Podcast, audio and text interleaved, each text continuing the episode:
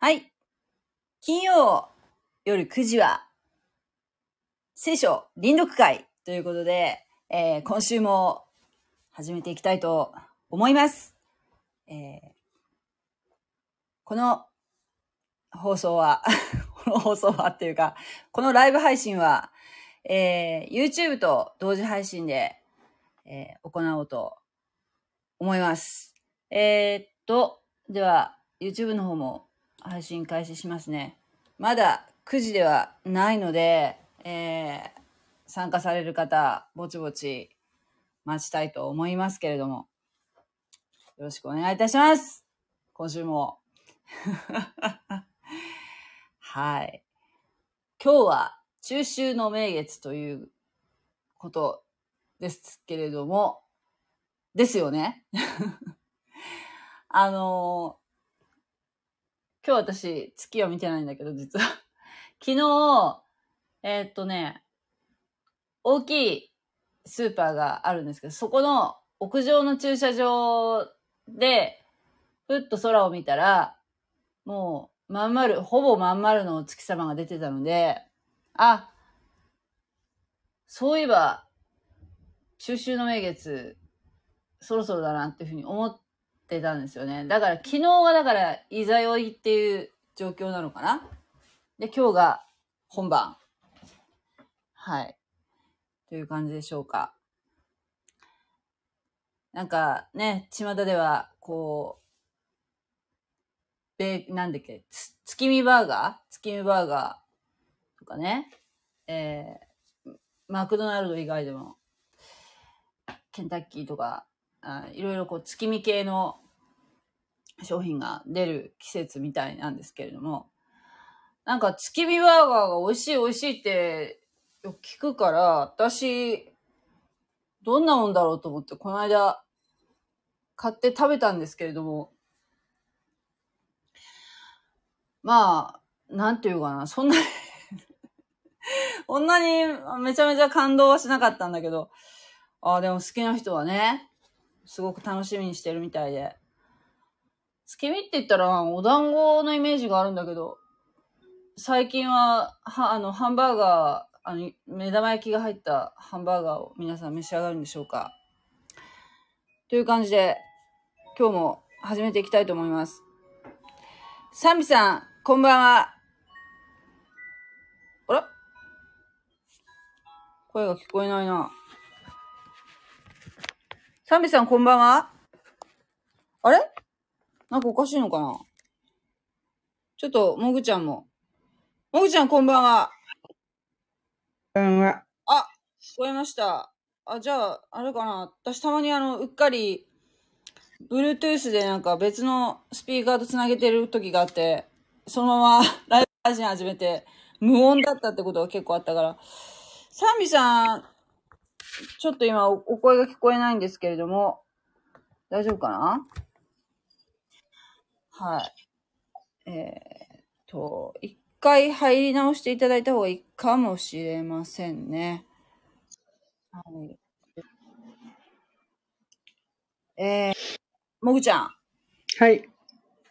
こんばんは。今日はお月様見ましたか？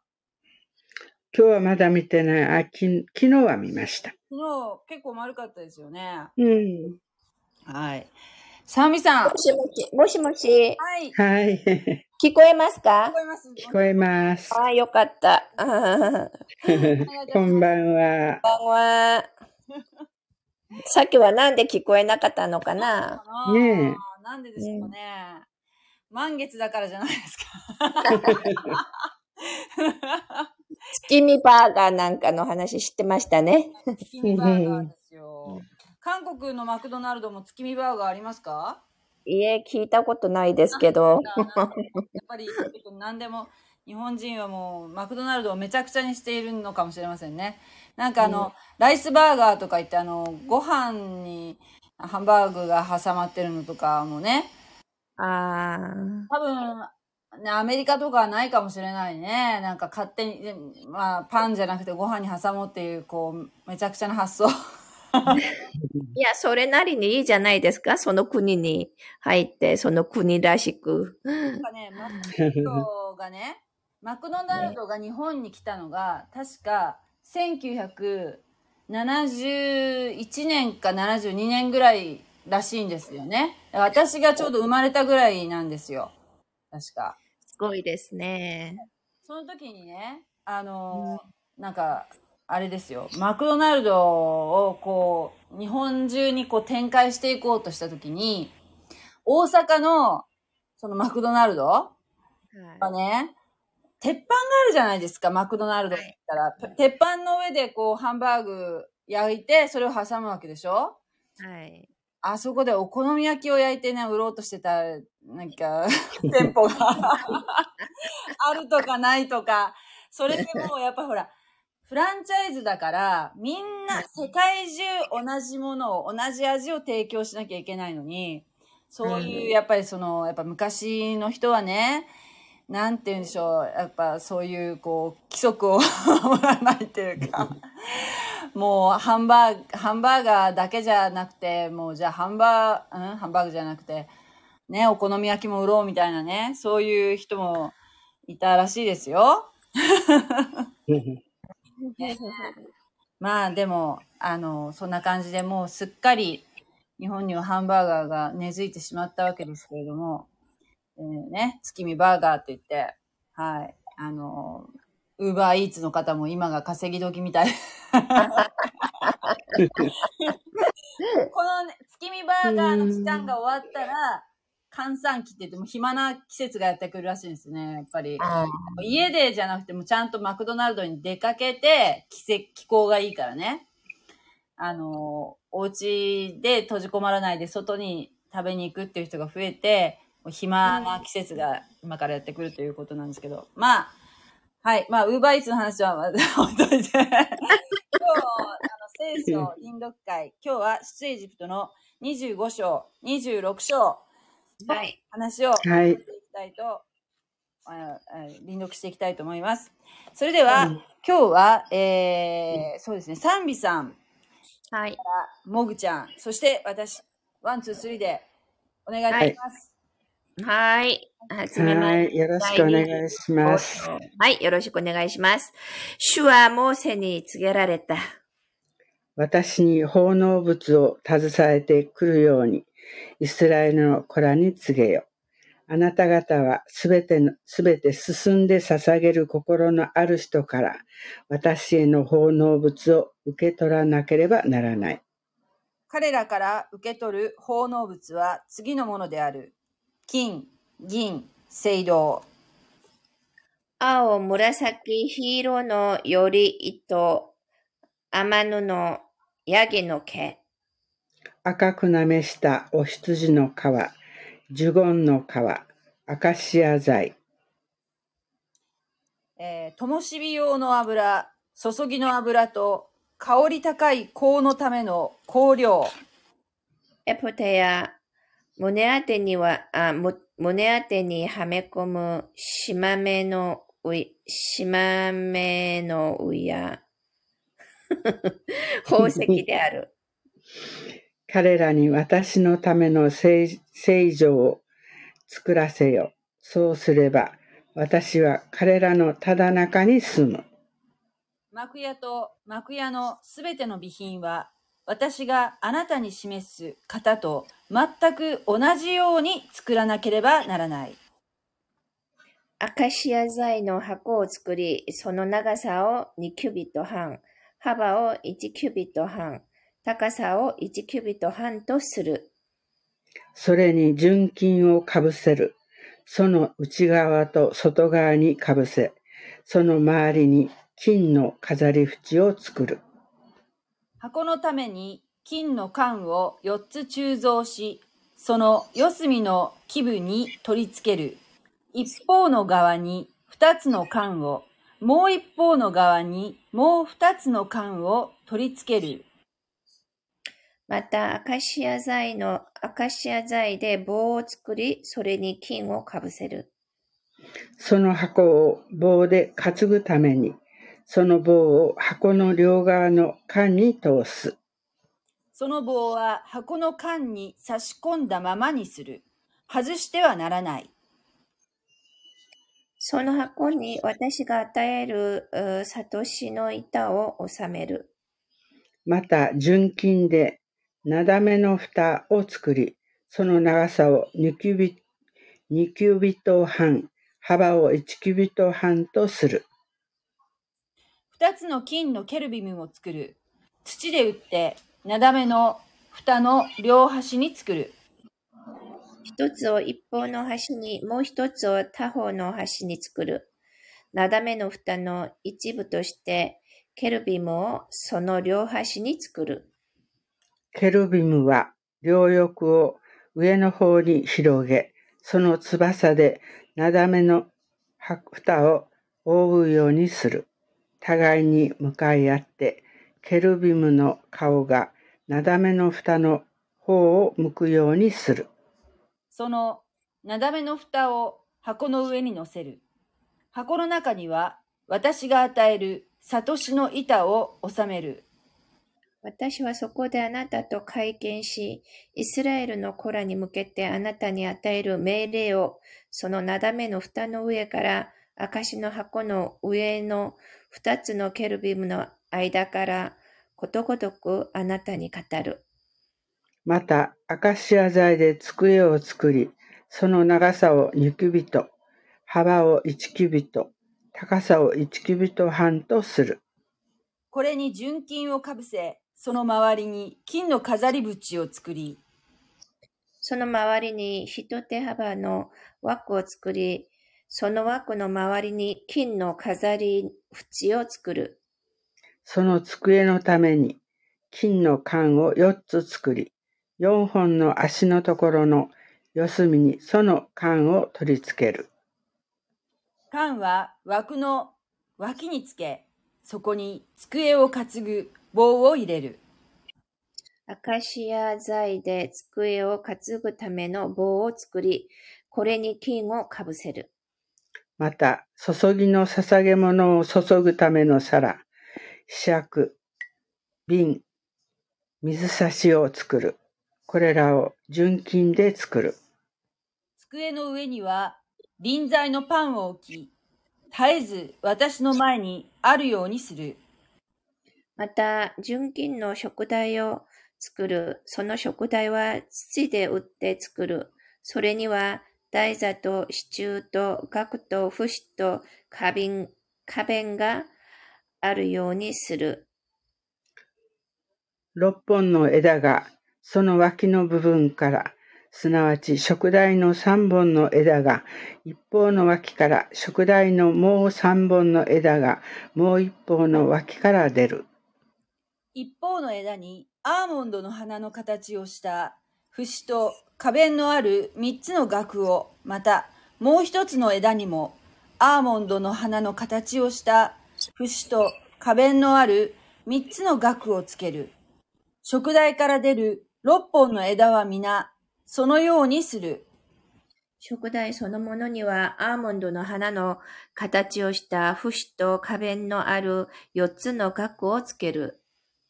それから出る一対の枝の下元に一つの節、それから出る次の一つの枝の元に一つの節、それから出るその次の一対の枝の元に一つの節、このように六つの枝が食台から出て、出ていることになる。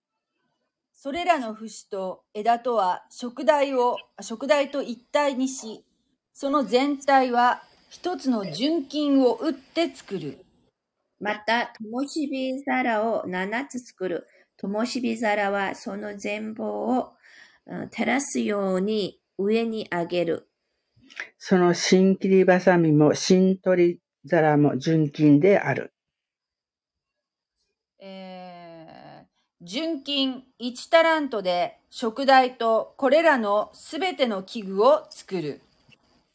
よく注意して山であなたに示された型通りに作らなければならない。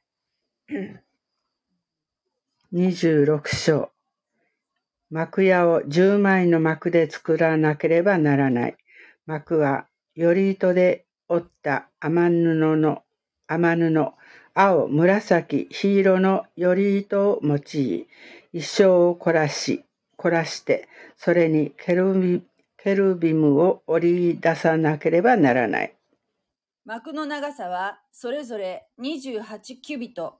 幕の幅はそれぞれ4キュビットで、幕は皆同じ寸法とする。5枚の幕を互いにつなぎ合わせ、もう5枚の幕も互いにつなぎ合わせる。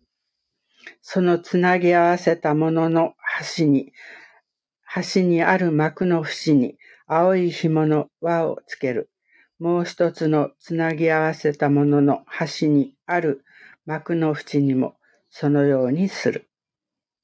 その1枚の幕に50個の輪をつけ、もう一つのつなぎ合わせた幕の端にも50個の輪をつけ、その輪を互いに向かい合わせにする。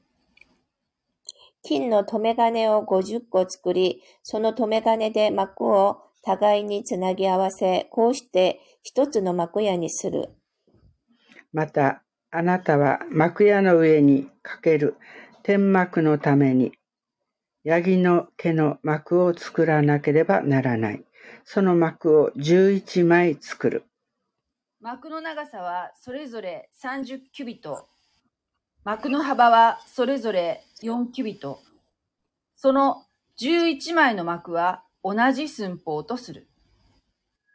そのうち5枚の幕を一つに、もう6枚の幕も一つにつなぎ合わせ、その6枚目の幕を天幕の前で折り重ねる。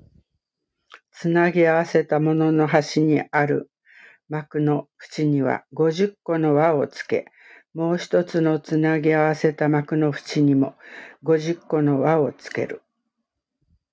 聖堂の留め金を50個作って、その留め金を輪にはめ、天幕をつなぎ合わせて一つとする。天幕の幕の余って垂れる部分、すなわちその余りの半幕は幕屋の後ろに垂らす。そしてそのうち1キュビトともう一方の1キュビトの天幕の幕の長さで余る部分、部分は幕屋を覆うようにその天幕の両側、手前と奥側に垂らしておく。天幕のために赤くなめしたお羊の皮で覆いを作り、その上にかける覆いをジュゴンの皮で作る。この幕屋のためにアカシア材でまっすぐに立てる板を作る。一枚の板は長さ1キュビト、板一枚の幅は1キュビト半。い板一枚ごとにはめ込みのほぞを二つ作り、幕屋のすべての板にそのようにする。幕屋のために板を作る。南側に20枚。その20枚の板の下に銀の台座を40個作る。1枚、一枚の板の下にその2つの保存のために2個の台座があり、他の板の下にも2つの保存のために2個の台座を作る。幕屋のもう一つの川、北側に板20枚。銀の台座。ごめんごめん、私じゃなかった。私言いますね。はい。の台座40個、すなわち1枚の板の下に2個の台座、次の板の下にも2個の台座。賛美さんお願いします。私はい。幕屋の後ろ、西側に板6枚を作る。幕屋の後ろの両隅のために板2枚を作る。これらは底部では別々であるが、上部では一つの間のところで一つに合わさるようにする。二枚ともそのようにする。これらが両隅となる。板は8枚。その銀の台座は16個。すなわち1枚の板の下に2個の台座。他の板の下にも2個ずつの台座となる。また、アカシア材で横木を作る。すなわち、幕屋の一方の側の板のために5本。幕屋のもう一方の側の板のために横木5本。幕屋の後ろ、西側の板のために横木を5本作る。板の中間にある中央横木は端から端まで通るようにする。その板に金をかぶせ、横木を通す管を金で作る。横木横木にも金をかぶせる。こうしてあなたは山で示された定めの通りに幕屋を設営しなければならない。また青、紫、黄色のより糸、それにより糸で織った雨布を用いて垂れ幕を作る。これに衣装を凝らしてケルビムを織り出す。この垂れ幕を金をかぶせたアカシア材の4本の柱につけ、つける。その鍵は金で、柱は4つの銀の台座の上に据えられる。その垂れ幕を留め金の下にかけ、垂れ幕の内側に証の箱を運び入れる。その垂れ幕はあなた方のために聖女と死聖女との仕切りとなる。死聖所にある証の箱の上には、なだめの蓋を置く。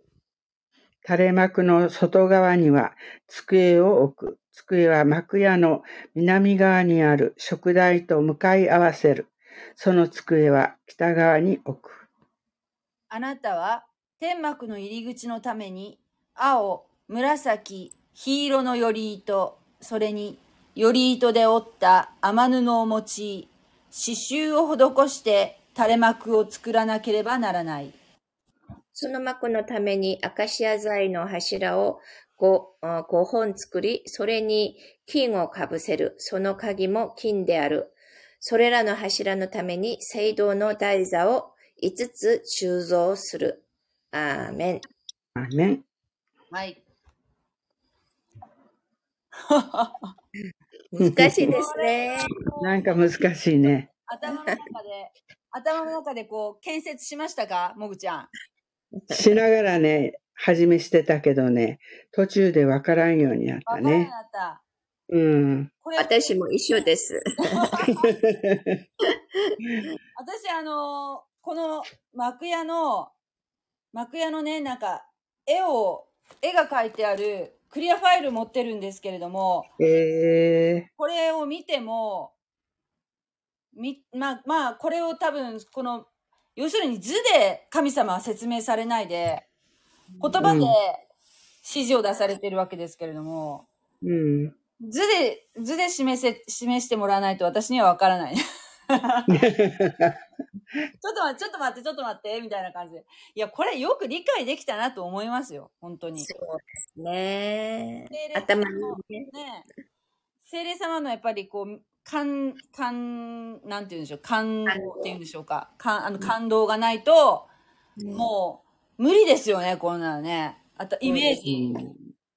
見たこと、全く見たことないものを、こううん、作りや、一から作り上げていかなきゃいけないわけでしょそうですねし。かもこの、まだこの、なんて言うんでしょう、この、あ、荒野をこう、さまよっている民に、うん。この、幕屋のために、こう、いろいろ材料が必要なのに、アカシア材とか、ジュゴンの皮とかね。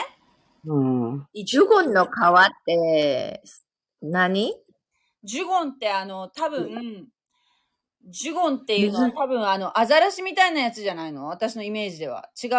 もぐちゃん。水の中にいる、そうよ、ど大きな、あの、優しい動物よ。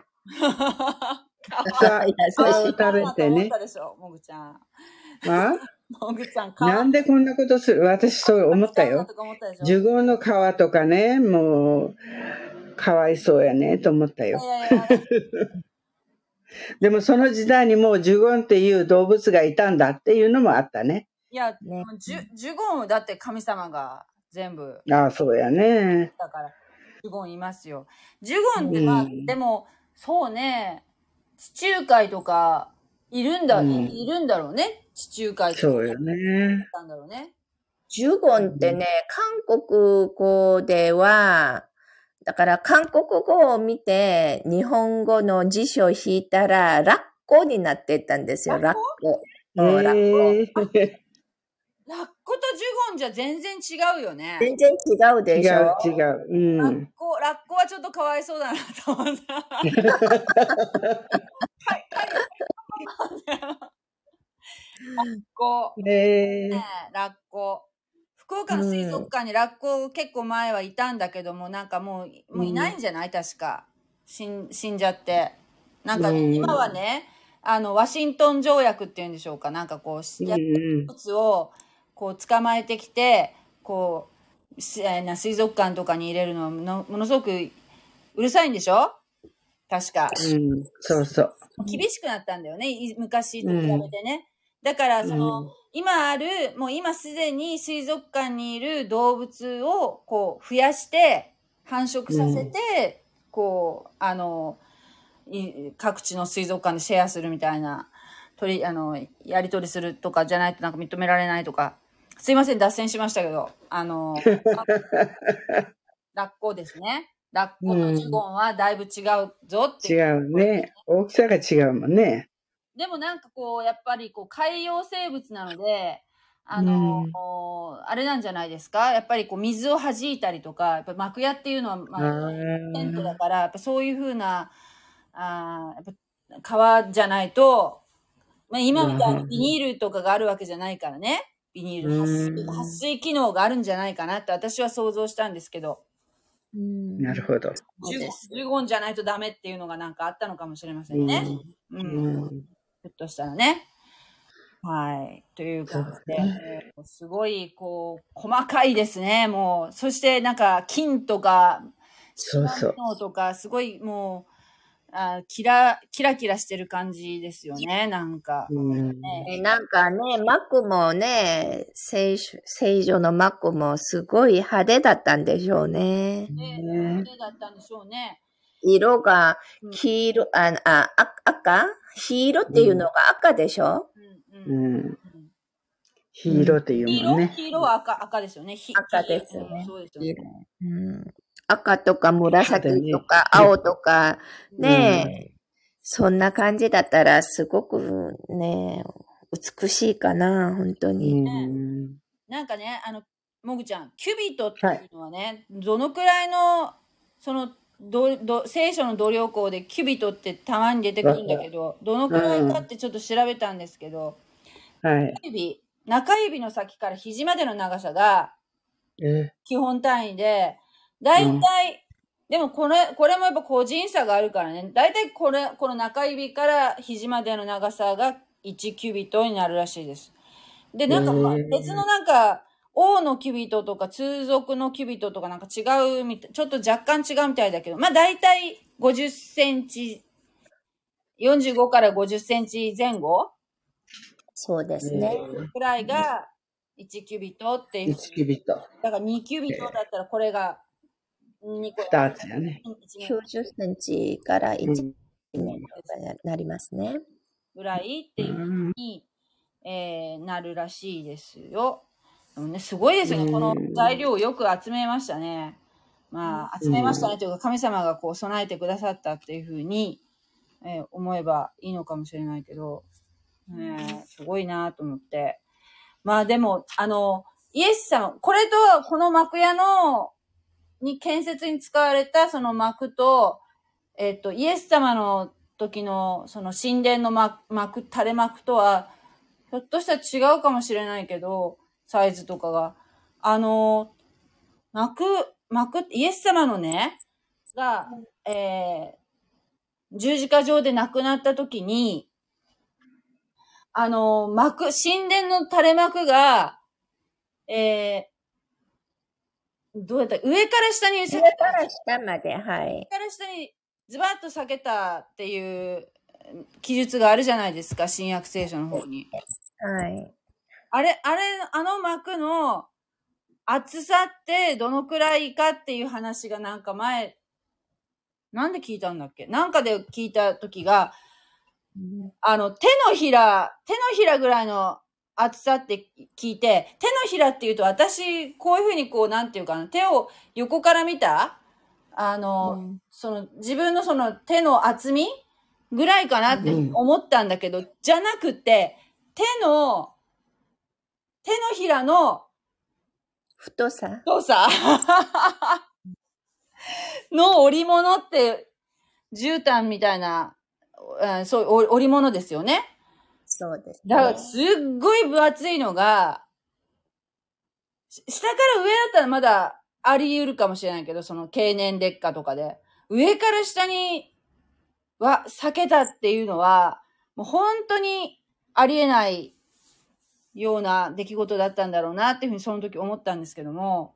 うんまあだからその、そのぐらい、まあこの、ここに書いてるのは厚み、厚みについて書いてあるかなというふうにちょっと思ったけど、そ厚み、厚みの指定っていうのは、うーん、そういうふうになんかこう、指定通りに作っていくと、だんだんそんな風に分厚くなっちゃうもんなのかななんかそこら辺はちょっと私織物が詳しくないかわからないんですけど、あのー多分相当な立派な、あのーしっかりした織物だったんじゃないかなっていうのは、なんとなく想像できるなと思ったんですけど。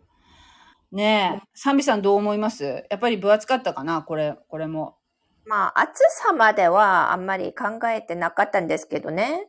うん、じゅまあ、幅が12メーターくらいだったっていう話は聞いたような気がするけど、どうやってねえ、お折ったんだろうねって感じですよね、なんかね。うん。あでも、うん一番大事なのは、イエス様が十字架で亡くなられて、その幕が上から下まで真っ二つに裂けたということは、あの、もともと幕というのは、聖女と死聖女の、こう、あの、区切りというかね、死聖女に入らな、入れなかったでしょ？その幕の中には大祭司しかね。で、その幕が裂けたことによって私たちがもう死聖女に入るようになったんじゃないですか。もうみんながイエス様の血のおかげで、血潮のおかげでね。だからそれが一番意味がありますからね。うんそうですよね。なんか、あの今ね、えっ、と、YouTube の方も今同時に出してるんですけど、一人、一人聞いてくださってる方がいます。多分、多分男性かなというふうに思うんですけども、わかんないけどね。あのー今日、今日実は私、あの、臨読会、もう YouTube でやるのやめようかなっていうふうに思ってたのに、初めてこうやってコメントが入ったので嬉しいです。あも誰も、あの、どうせ見れないよなと思って、もう、スタンド FM だけにしようかなと思ってる矢先だったので、ちょっと励まされました。ありがとうございます。サンタ、サンタチャンネルさんですね。はい。うんそう、イエス様、その死聖所と、えーその、向こう、神様と私たちのが、こう、もう、なんていう、繋がったっていうか、こう、ね、あの、イエス様が、私たちの身代わりに死んでくださったからね、そこで、こう、道が開かれたっていう、こう、今まで断絶していた神様と人間との関係がね、はい。そう、それが、それを示してるっていうことですよね、サンビさんがおっしゃったのはね。はい、それを示しているし、あの、実際に、その、あの、幕が裂けたことを見て、その時に幕が裂けて地震が起きて、いろんな出来事が起きたじゃないですか。その岩が割れたりね。うん、そんなことが起きたので、あの、イエス様、の、こう、イエス様の、こう、死体を見張るために集まっていったローマの兵士とか、あの、百人隊長とかがたくさんそれを見て、百人隊長が、イエスは神の子であったというふうに告白しますからね。違法人の口からもイエスは神の子であったっていうふうな告白が出るのは、この幕が裂けたことから始まりますね、また。ああ、そうね。ユダヤ人じゃない人がね、イエス様が、のことを神様ってこう、告白したっていうのは、すごく、すごい。ごいそれも、ねねえ、あの、イエス様は当時としては、そんなに十字架刑になるような罪は犯してないからね。ただユダヤ人は神聖冒涜罪をね、あの、主張して、で、また、あの、ローマの方では、まあ、政治犯というかう、んあの、そういう感じだったじゃないですか。で、そんなに、あの、十字架刑になるような罪じゃなかったんですけども、あの、イエス様が来られた、あの、目的自体がね、死ぬために来られましたからね。はい。はい。うん。まあ、生まれた時からね。はい。そういうだから、ことですよね。はい。うん。要するに、その、イエス様は失敗して死んだわけじゃなくて、もともとそう、なんです。失敗してし、いや、失敗して、下手を打って死んだわけじゃないんですよ。もぐちゃん、しわかる？そういう意味。わかるわかる。もう、その、し、私たちのために死ぬために、神様が人となって、でも神様のまんまでは死ぬことができないから、人間として生まれた。そして、うん十字架上で全ての罪を背負って死んだ。そして3日目に蘇ったっていう、もう、もうそれが神様の計画だったんだよね。ね、計画でしたね。うん。それが私はやっぱり未信者の時に全然そういうことがわからなくて、あ、なるほどなってそれ聞いて思いました。いや、あ、そ、そこがやっぱりすごく重要なポイントなんじゃないかなっていうふうに思うんですけど。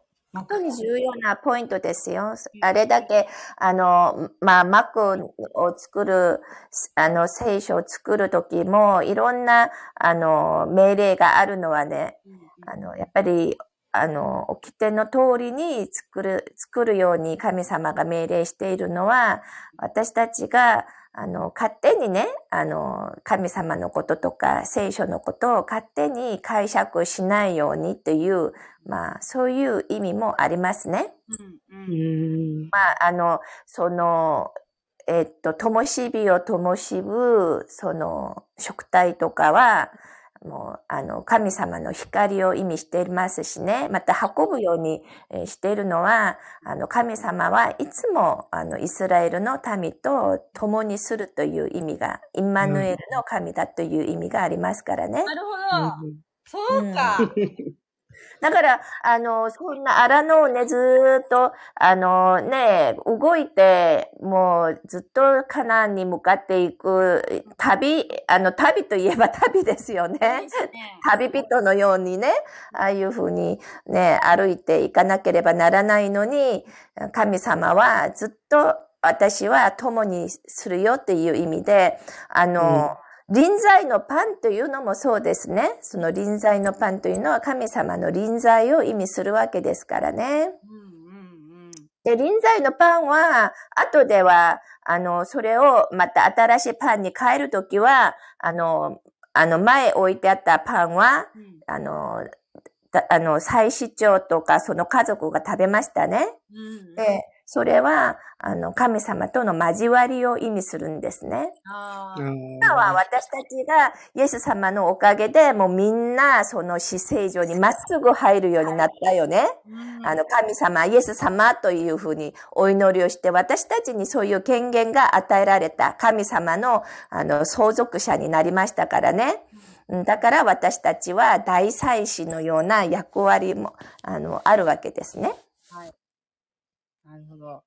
うん。そうだ。ねえ、本当に。そういう意味があるんですよ。もうすべてが、もう模型というかね。う。うんんアーモンドの花の形っていうのもね、なんか、なんでアーモンドなのかなって、まあそこまでこう突き詰めるともう訳がわかんなくなってしまいそうなんだけど、ねえ、あの、だから、ユダヤ教の、あの、い今、イスラエルには、あの、神殿がないからね。だから、うん。ユダヤ教の、もう、割とこう、えーかなり信仰の深い人だ、深いっていうか、そういう人たちは、一部の人はもう、この、いつ神殿が再建されてもいいように、もうこの食台とか、神殿にこう置くものね、このものを全部もう、もう用意してるらしいよ。もう、もうちゃんときちっと再現して。おうん。そう。もう、いつ神殿、今、本当は神殿がああら、なければいけない場所っていうのは、今、イス、イスラム教の、あの、寺院が建ってるんですよ。黄金のドーム、岩のドームっていうんですかね。あの黄金の玉ねぎみたいな形のね。うん玉ねぎみたいな。そうそう。あの、黒柳徹子。ああいう金のね。だから、そこはもう、ユダヤ教のあの神殿じゃないからね。でもそこにあったんだよね。ば昔はね。そこにあったからね。だからそこに、あ神殿がまたできるっていうことは、まあ、聖書には書いてあるんだけど、それはね、まだ実現してないけどね。いつになるかわかんないけど。うん。ということで、はい。今日はね、こんな感じで、はい。えー頭の中で建築していった っていう、ね、なかなかついていけませんでしたけど、ね、すごいですよね、うん本当に昔の人っていうのはね、こう、一回こう聞いたらもうババババッと分かったのかもしれませんね。はい。ということで、はいえーはい。今日、今週もありがとうございました。はい。あありがとうございました。はい。あのね、ありがとうございます。はい。はい。では、おやすみなさい。おやすみなさい。はい。じゃあねー。は。はいい、ありがとうございます。タンビさん、もぐちゃん、失礼します。はい。はい。